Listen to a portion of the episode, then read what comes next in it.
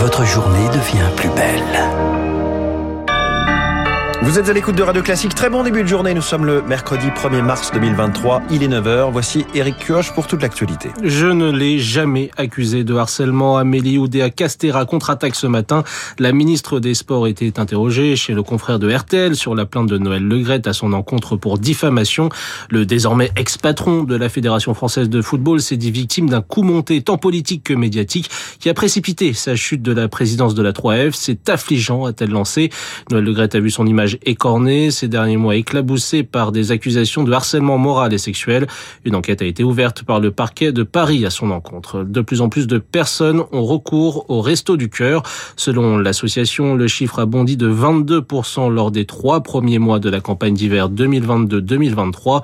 En cause, le contexte inflationniste, bien sûr. Les familles monoparentales, principalement des femmes avec enfants, représentent une personne sur cinq accueillies par le Resto du Cœur et plus de la moitié des bénéficiaires ont moins de 25 ans.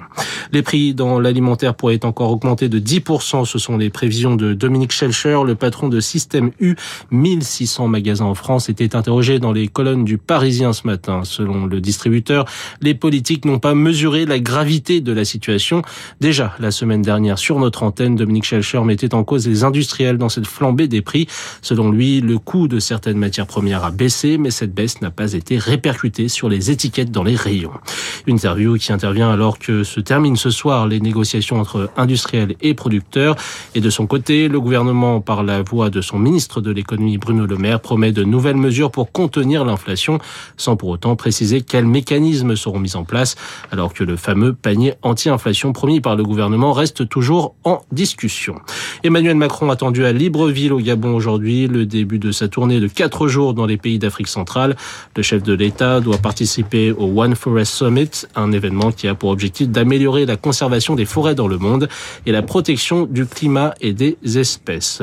Et ce terrible accident ferroviaire en Grèce cette nuit, un train est entré en collision avec un convoi de marchandises sur la ligne Athènes-Thessalonique.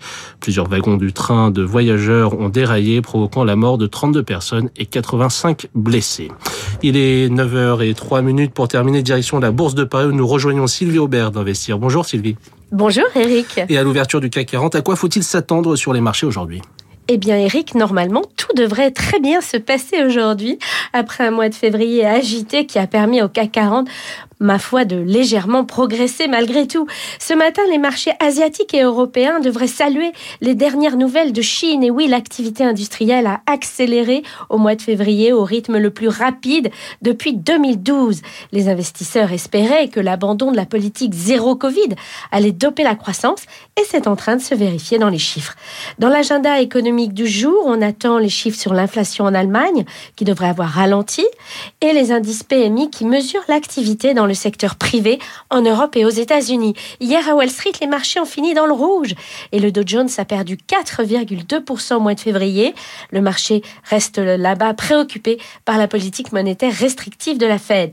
Alors sur le front des entreprises, on va suivre Eurofin Scientifique qui a annoncé ses résultats annuels, Interparfum qui a dévoilé son chiffre d'affaires et Dassault Aviation qui a été dégradé par Berenberg avec un conseil de conserver au lieu d'acheter.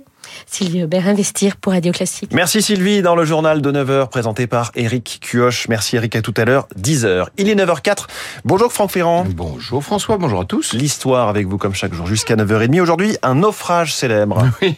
Ce n'est pas la bourse. comme ça, vous, vous, annoncez ça tout guilleret, là. Oui, c'est vrai. On va quand même vivre des scènes assez terribles puisque je vais vous raconter ce qui a été un des grands événements du milieu du 19e siècle pour la France, le terrible naufrage de la Sémillante.